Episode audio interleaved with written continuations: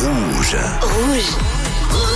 En mode Coupe du Monde de football. Et oui, bonjour à toutes et à tous. Bienvenue dans Ça tourne par rond, votre émission spéciale Coupe du Monde. Ça y est, la finale de la Coupe du Monde 2022 est connue. Elle opposera l'Argentine à la France. On reviendra en détail sur cette deuxième demi-finale entre la France et le Maroc. On vous donnera également nos tops et nos flops de ce mondial. On parlera football à travers des chroniques, des débats, des prises de position et même des jeux. Vous aurez également la parole tout au long de l'émission, comme chaque jour sur le WhatsApp de la radio et dans la rue grâce à Manon.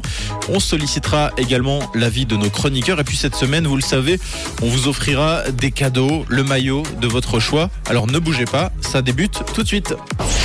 Jusqu'à 9h30. Ça tourne par rond. Ça tourne par rond sur rouge. Et oui, trois semaines et demie que l'on attendait ce moment, le dénouement final, l'apothéose, l'épilogue de cette Coupe du Monde. Ce sera donc l'Argentine face à la France pour la grande finale de dimanche. Pour m'accompagner jusqu'au bout de cette euh, compétition, c'était la promesse. Mathieu, John et Fred, bonjour messieurs. Mais bonjour. Salut. Bonjour, bonjour. Est-ce qu'ils ont la forme? Ils ont la forme aujourd'hui. Bon, c'est tant mieux. En attendant de rentrer dans le cœur, dans le vif de cette euh, émission, John, tu nous as sélectionné quelques infos croustillantes sur la planète football. Ah oui, je suis tombé hier sur euh, une, euh, une offre d'emploi, une offre d'emploi qui nous vient de, de, la Belgique, qui cherche un nouvel entraîneur depuis le départ, depuis le renvoi de Roberto Martinez. Et l'offre euh, d'emploi s'écrit ainsi un entraîneur fédéral est recherché à plein temps. Qui sait ce que ça signifie euh, gagner? Le nouvel entraîneur fédéral devra nécessairement être résolument ambitieux et disposer de l'expérience internationale nécessaire au plus haut niveau, des connaissances et des idées tactiques, ainsi que des compétences personnelles adéquates. Il devra être un winner avec de l'expérience dans la gestion des joueurs du euh, top niveau. Pareil que Didier Deschamps d'ailleurs a déjà envoyé son CV. Ah ouais bah, en, en, revanche, tout cas, en, tout cas, en tout cas, il s'est gagné. En revanche, c'est Thierry Henry qui pourrait. Parce qu'il est adjoint de l'équipe de Belgique, euh, bah, ça correspond. Bah, je pense qu'il n'est pas. Mais il n'est pas fédéral. Non, il n'est pas fédéral. Il est, euh, il est autre chose. Oui, oui, il ne sera pas fédéral. C'est un avis. Euh, Didier Deschamps, justement, tu nous en parlais. Euh, il est en finale et la question, c'est va-t-il rester euh, entraîneur de l'équipe de France? On sait que normalement son contrat devait prendre fin après ce mondial, sauf si, sauf s'il arrivait à se qualifier en demi-finale ou alors en finale, il avait la possibilité de prolonger avec la sélection française.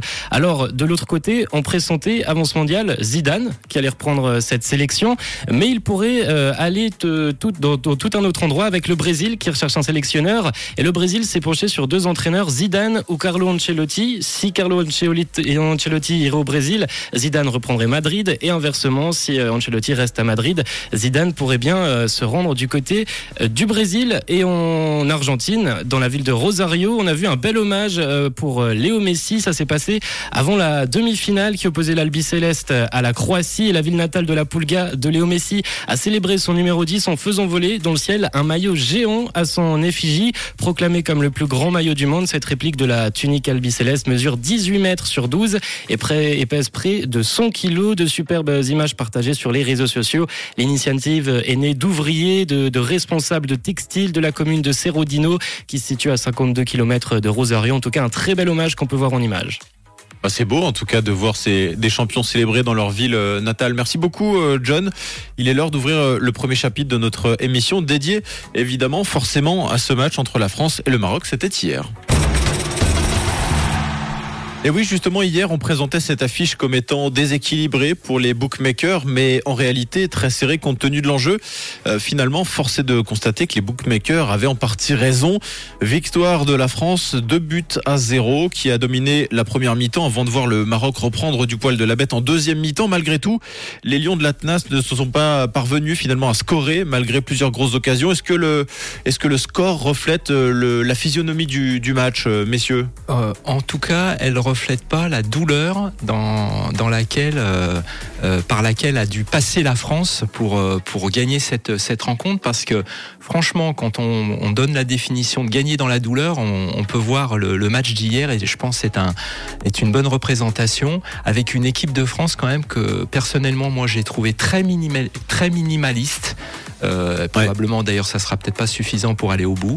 Enfin bon là elle est passée et puis quand même avec un, un, un scénario quand même assez favorable parce que il y avait une, une équation insoluble depuis le début de ce mondial, c'était marquer un but euh, à l'équipe marocaine, parce qu'il faut rappeler quand même que le Canada n'a pas marqué, hein, c'est un but contre son camp Mmh. euh, finalement. C'est juste. Et, et- et là, la France a résolu cette équation insoluble en 4 minutes.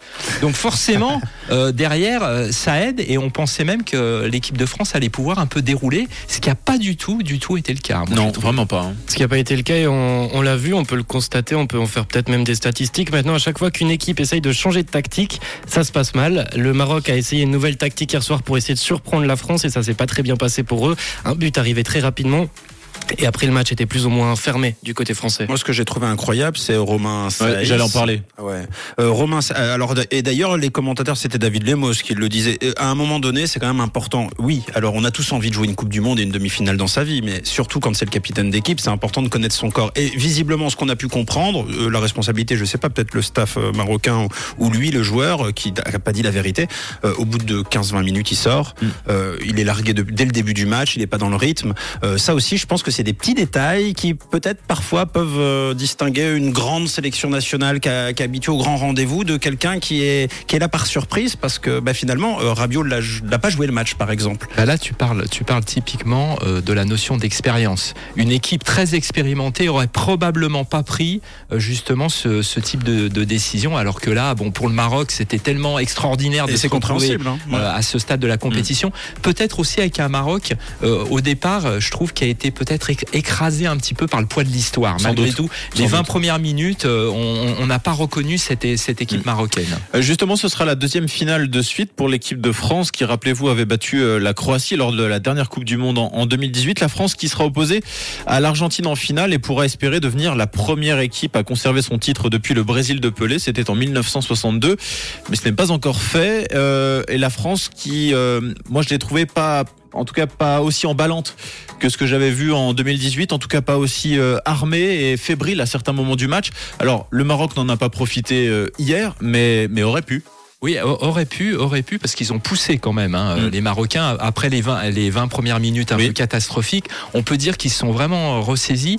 Mais cette équipe de France, elle a quelque chose d'assez surprenant, c'est que même quand elle joue mal, euh, il y a une forme de, de sérénité euh, qui est aussi liée à son, à son expérience. Et puis, euh, on parlait tout à l'heure de, de, de Deschamps, mais euh, l'expérience de Deschamps, de la gagne, Mm. euh, de trouver des solutions euh, au bon moment pour faire basculer le destin euh, de- du bon côté, euh, c'est quand même assez exceptionnel. Et je, pense, et je trouve que la France s'appuie beaucoup euh, sur, euh, sur, sur cet aspect-là. Et, Et ça, Ouais, non, je t'en prie. et ça reste une équipe aussi qui, qui peut se faire dominer, mais qui est très clinique devant la cage et qui fait jamais de cadeaux. Ça marque vite et ça marque beaucoup quand Et- ça marque. Et puis autour, euh, très honnêtement, je bah, l'Argentine beaucoup de respect. Hein. C'est lourd, ça va être difficile, etc. Mais euh, on l'a vu perdre contre l'Arabie Saoudite. Donc c'est-à-dire qu'il y a, j'ai pas l'impression qu'il y ait euh, d'équipes euh, qui dominent plus que ça par rapport à peut-être d'autres éditions. Peut-être que la France était plus dominante en 2018. Finalement, là, tout est un peu serré. Finalement, Ouais. les grandes équipes se sont fait éliminer en huitième de finale. Rappelons-nous quand même qu'en 2018, on disait que la France euh, ne produisait pas forcément du beau jeu et était Belgique, déjà Alors, euh, oui, y a- c'est vrai qu'il y a eu le match contre, contre la Belgique, puis il y a eu des fulgurances, contre, notamment contre l'Argentine aussi, mais globalement, on ne produisait pas un jeu exceptionnel, mais malgré tout, était allé au bout, et là, on retrouve un peu les mêmes, euh, les mêmes forces. Alors quant aux Marocains, ils n'avaient pris euh, qu'un seul goal hein, depuis le début de la compétition. Ils en ont pris deux hier dans une physionomie de match euh, qu'ils n'avaient finalement jamais expérimenté depuis des mois, euh, à savoir être menés au score.